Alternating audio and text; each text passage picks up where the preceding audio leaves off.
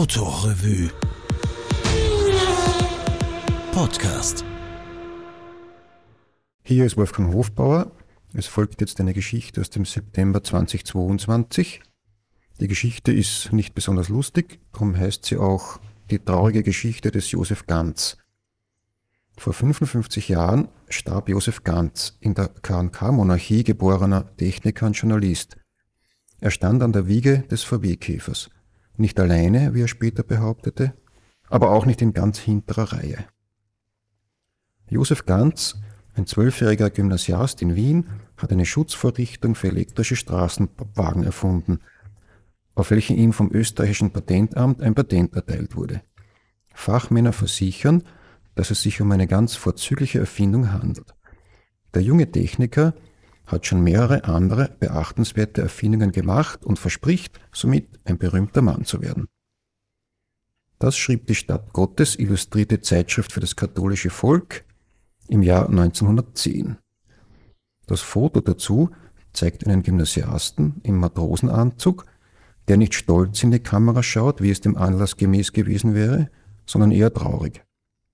Als würde hier schon sein Lebensschicksal anklingen um Leistung und Erfolg gebracht, mehrfach vertrieben, schließlich frustriert, einsam und verarmt, gestorben am anderen Ende der Welt. Wer sich mit Josef Ganz und seinem Unglück beschäftigt, stößt sofort auf Paul Schilperoth. Dem niederländischen Journalisten und Autor ist es gelungen, durch jahrelange Recherchen, die ihn bis nach Australien und nebenbei sogar zur Restauration eines Autos aus den 30ern brachten, und schließlich in Buch und Film mündeten, die schillernde Person des Josef Ganz aus der automobilhistorischen Fußnotendimension zu holen. Schildbauert hatte und hat sozusagen eine Mission. Ganz Rolle bei der Entwicklung eines Volkswagens für die kleinen Leute, der schließlich der VW-Käfer werden sollte, Gerechtigkeit widerfahren zu lassen. Dazu hat der Niederländer praktisch alle Dokumente, die auch nur irgendwie mit Ganz zu tun haben, gesucht, gefunden, ausgewertet in ihren Kontext gebracht, außerdem Kontakt mit dessen Familie in der Schweiz hergestellt. Als Ergebnis ist Josef Ganz nun eine der biografisch eher gut ausgeleuchteten Persönlichkeiten der Automobilgeschichte. Ganz, geboren 1898 in Budapest, aufgewachsen in wohlhabendem, gesellschaftlich und kulturell sehr offenem Haus in Wien, ab 1916 in Deutschland wirkte als Motorjournalist und Techniker in einem automäßig extrem rückständigen Land. Wie sich doch die Zeiten ändern. 1935 hatten 1,6 Prozent der Deutschen ein Auto oder ein Motorrad. In England waren es 4,5, in Frankreich 4,9 Prozent und selbst in Irland war der Motorisierungsgrad höher als in Deutschland. 1938, nach erheblichen Anstrengungen und Erfolgen, war der Abstand zu England und Frankreich kleiner geworden, aber immer noch deutlich.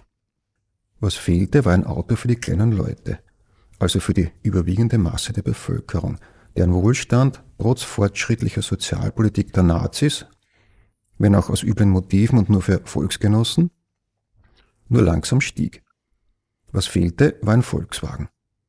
Dieses Wort geisterte schon früh, schon vor dem Ersten Weltkrieg durch Fachwelt und Medien. Weder Ferdinand Porsche noch Adolf Hitler noch Josef Ganz hat es erfunden.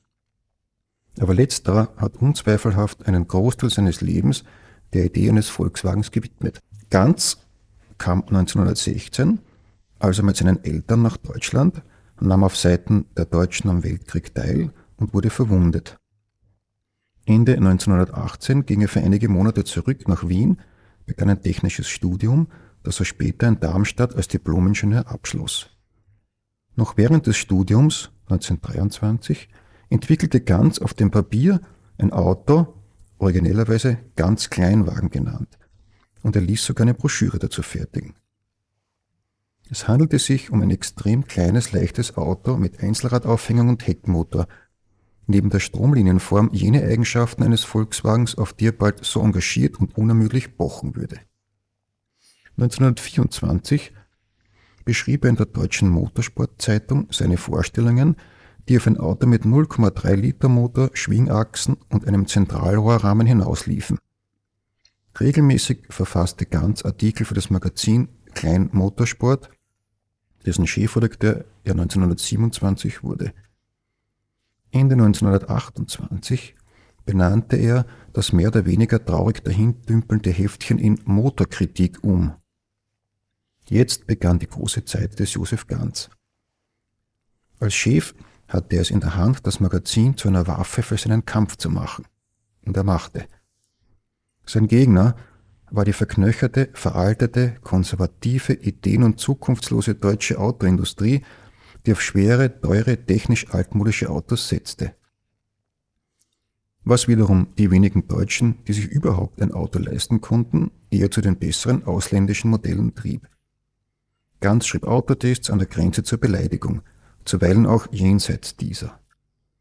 Und er griff die Industrie an, nicht nur deren Produkte und deren Zögerlichkeit, einen Volkswagen zu bauen, sondern auch Geschäftspraktiken, Personalpolitik, Machenschaften.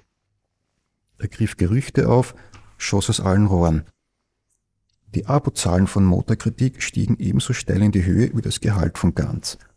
Immer wieder waren Ausgaben des alle zwei Wochen erscheinenden Magazins binnen Stunden ausverkauft. Es konnte nicht ausbleiben, dass Ganz sich mächtige Feinde schuf, zumal im Reichsverband der Automobilindustrie RDA abgekürzt, in dem seine Gegner sämtlich organisiert waren. Es herrschte die Ansicht, Ganz würde die deutsche Industrie sabotieren. Ende 1929 forderte der RDA seine Mitglieder auf, nicht mehr in Motorkritik zu inserieren. Ganz schoss zurück und ließ auf dem Cover einer der nächsten Ausgaben einen gelben Zettel anbringen mit dem Text als überzeugungstreues Blatt vom RDA boykottiert. Josef Ganz schrieb nicht nur an gegen das, was seiner Meinung nach falsch lief in der deutschen Autoindustrie, er entwickelte auch und konstruierte. Das vor allem. Sein Ziel war, dass sich möglichst jeder Deutsche ein mehr oder weniger richtiges Auto leisten könnte, als einen Volkswagen. Wobei seine Ansprüche realistisch blieben, vielleicht sogar darunter. Gewicht um die 300 Kilo, zwei Sitze, eher offene Karosserie, wenig Motorleistung. Insgesamt fast näher am Motorrad als am Auto. Anders ließen sich die angestrebten rund 1000 Reichsmark nicht machen, die das Auto kosten sollte. Wichtig war ihm aber die technische Fortschrittlichkeit, die sich für ihn manifestierte in Zentralrohrrahmen, Heckmotor, Einzelradaufhängung mit Schwingachsen und stromlinienförmiger Karosserie, was wiederum alles später von Ferdinand Porsche im Käfer realisiert wurde. Vorgegeben von Pionieren wie Paul Hans Ledwinker, Bela Pareni, Edmund Rumpler und eben auch Josef Ganz. Letzterer legte 1929, kurz vor dem Börsencrash, dem Motorradsteller Zündab das Konzept eines Volkswagens vor. Der Einfachheit des ganzen Layouts sollte auch für den Zweiradproduzenten zu stemmen sein. Der aber nicht einmal reagierte. Also wandte Ganz sich an einen anderen Motorradproduzenten, Ardi in Nürnberg. Man bot Ganz an, auf Basis seiner Pläne einen Prototyp zu bauen. Erstmals kam Ganz seinem Traum von der Massenmotorisierung Deutschlands einen kleinen Schritt näher. Der Prototyp der im August 1930 schließlich fertig wurde, war ein kleiner Zweisitzer mit Einzylinder-Zweitaktmotor, Zentralrohrrahmen und Einzelradaufhängung. Während dieser Tage kam es zu einem seltsamen Vorfall. Ein AD-Mechaniker beobachtete offenbar einen Mann, der sich am Werksgelände herumdrückte und Skizzen vom Prototyp und von technischen Zeichnungen, die herumlagen, anfertigte. Als der Mechaniker auf ihn zuging, lief der Fremde davon. Bald darauf stellte sich durch Zufall heraus, dass die Skizzen, die da entstanden waren, bei Zündab gelandet waren. Eine entsprechende Gesetzesänderung wurde aber von Mitgliedern des RDA, unter anderem Opel, verhindert. Man befürchtete Konkurrenz für eigene Kleinwagen, die auf jeden Fall zu stark motorisiert für einen Motorradführerschein gewesen wären. Und sowieso sah man keinen Grund, ausgerechnet diesem Josef Ganz zu helfen, der mit seinem Revolverblatt, wie man es nannte, allen nur Schwierigkeiten machte. Ganz war keiner der Aufgaben. In den Adlerwerken in Frankfurt, einem Hersteller von Autos, Motorrädern und Fahrrädern, fand er einen Partner, der ihm einen weiteren Prototyp anfertigte. Den Maikäfer. Mit dem 250 Kilo leichten offenen Zweisitzer legte Ganz 1931 eindrucksvolle Stunts auf den Straßen von Frankfurt hin. Behinde kletterte er Böschungen hinab oder fuhr unter Lastwagen hindurch mit eingezogenem Kopf. Auch Ferdinand Porsche erschien gemeinsam mit seinem Sohn Ferry in Frankfurt und ließ sich den Maikäfer für ein paar Testfahrten. Die Sonne stand hoch für Josef Ganz in diesen Tagen des Jahres 1931. Neben seinen Arbeiten am Maikäfer und in der Motorkritik war er seit Jänner beratender Ingenieur für Daimler-Benz, seit Juli zusätzlich für BMW, jeweils mit fixem Monatsgehalt. Die Frage der Kollision mit seinem Journalistenjob stellte er sich offenbar nicht, aber am Horizont zeigten sich erste Wolken, es waren politische. Bei den Reichstagswahlen im September 1930 war die NSDAP zweitstärkste Partei geworden. Die Nazis zeigten Präsenz im Reichstag ebenso wie auf der Straße. Josef Ganz war Jude, aber völlig unpolitisch und obendrein naiv, denn vorderhand sah er kein Problem darin. Er arbeitete ja schließlich am Volkswohl. Während er das noch dachte, bekamen die Adlerwerke einen neuen technischen Direktor, Hans Gustav Röhr, der gerade mit einem eigenen Unternehmen bankrott gemacht hatte. Er war auf Empfehlung von Paul Erhard gekommen, einem Testpiloten, Ingenieur und damals gerade noch freien Mitarbeiter der Motorkritik, der durch eine Rolle bei den Intrigen gegen Ganz spielen sollte. Röhr und Erhard waren alte Kriegskameraden und in der Nazi-Bewegung verankert. Die erste Amtshandlung Röhrs war die Beendigung des Maikäfer-Projekts. Ganz hatte immerhin den Prototyp behalten können, aber er war ein schneller Charakter, streitbar und starkköpfig, und was er für richtig hielt, war im Gesetz. Er beendete sofort jegliche Zusammenarbeit mit den Adlerwerken, mit Röhr und mit Erhard, den er aus der Motorkritik hinauswarf. Der Grundstein für spätere Probleme war gelegt. Und die kamen. Im November erschien im nationalsozialistischen Kampfblatt Die Nationale Front ein Artikel, in dem Ganz als jüdischer Ingenieur und seine Zeitung als jüdischer Auswuchs bezeichnet sowie die Ganz-Methode beschrieben wurde.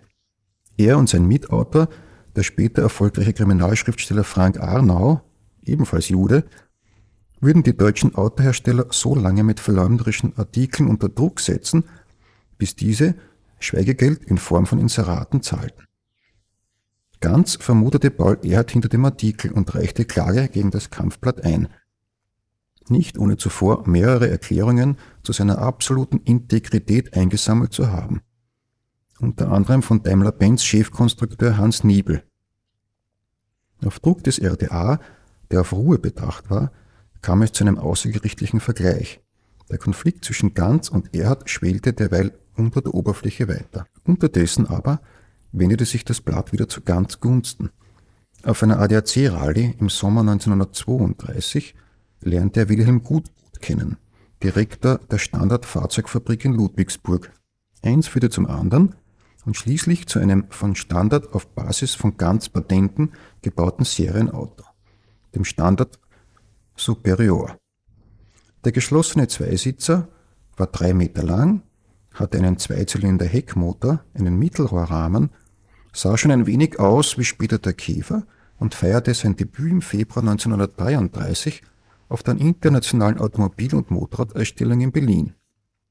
Adolf Hitler, Autonarr, wenn groteskerweise auch ohne Führerschein, mittlerweile Reichskanzler, machte den Salon zu seiner Show.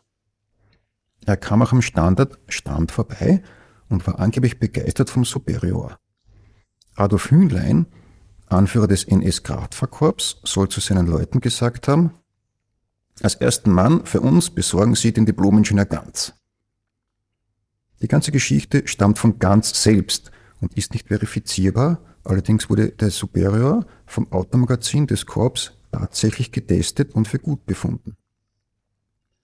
Aus der Sicht von Ganz hätte hier die wahre Geschichte des Volkswagens beginnen können, ausgehend von seinem Superior. Bald wurde den Nazis aber klar, dass Ganz Jude war, womit sich jegliche Zusammenarbeit erledigt hatte. Die Geschichte des Volkswagens schlug nun die bekannte Richtung ein. Für Ganz begannen hingegen die schlechten Zeiten. Schon im April kam es zu einer Hausdurchsuchung durch den SD. Der alles durchwühlende Beamte war vermutlich Paul Erhard. Im Mai wurde Ganz verhaftet und landete für drei Tage im Gestapo-Hauptquartier am Alexanderplatz, wo er mehrmals verhört wurde und dann für fast einen Monat im Gefängnis Moabit. Die Vorwürfe waren die alten. Es ging um Erpressung der Industrie. Als sich nichts beweisen ließ, wurde ganz freigelassen. Im Lauf der nächsten Wochen verlor er seine Jobs bei Daimler-Benz und BMW. Beide kündigten ihm mit äußerstem Bedauern, wir sind leider gezwungen und so weiter, dann den bei der Motorkritik, wo er aber immerhin eine Zeit lang noch Artikel schreiben durfte. Währenddessen erschien eine viersitzige Variante des Standard Superior. Das Auto verkaufte sich insgesamt allerdings schleppend.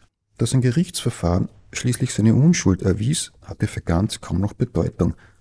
Unter dem Druck der Ereignisse kehrte er von einer Urlaubsfahrt in die Schweiz im Sommer 1934 nur noch einmal für ein paar Stunden nach Deutschland zurück, um in einer Nacht- und Nebelaktion seine Unterlagen zu holen. 1938 verlor er als Jude die deutsche Staatsbürgerschaft.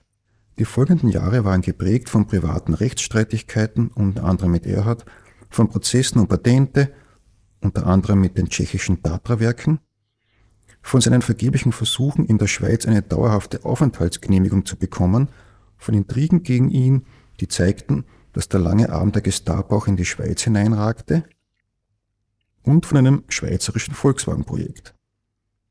Mit Unterstützung des Wirtschaftsministeriums entwarf Ganz 1937 drei Prototypen.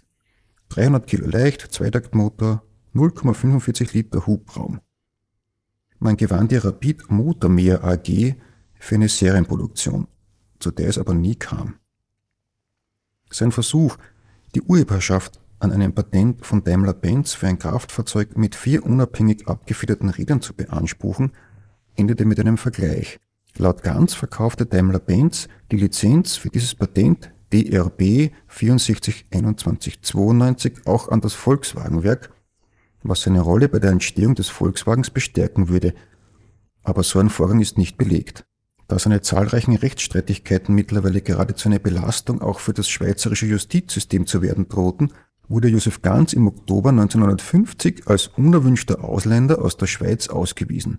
Über Frankreich emigrierte er nach Australien, wo er im September 1951 ankam. Er arbeitete dort noch etliche Jahre als Entwickler für mehrere Autofirmen, betrieb BR für seine Urheberschaft am Käfer und wurde auf gewisse Weise doch noch erhört. Der legendäre VW-Chef Heinrich Nordhoff unterstützte Pläne, ganz eine VW-Pension zukommen zu lassen, sorgte auch mindestens zweimal persönlich dafür, dass ihm größere Summen überwiesen wurden, freilich ohne ganz damit explizit eine bedeutende Rolle für den VW einzuräumen, und bot ihm sogar brieflich einen Job an. Ob Sie ein Interesse hätten, hieß es darin, uns noch ein wenig bei unserer Arbeit hier im Volkswagenwerk zu helfen. Das war im Februar 1961. Bald darauf begannen bei Ganz akute Herzprobleme, er hatte mehrere Infarkte und verbrachte lange Perioden in Kliniken. Am 26. Juli 1967 starb Josef Ganz alleine in seiner Wohnung in Melbourne.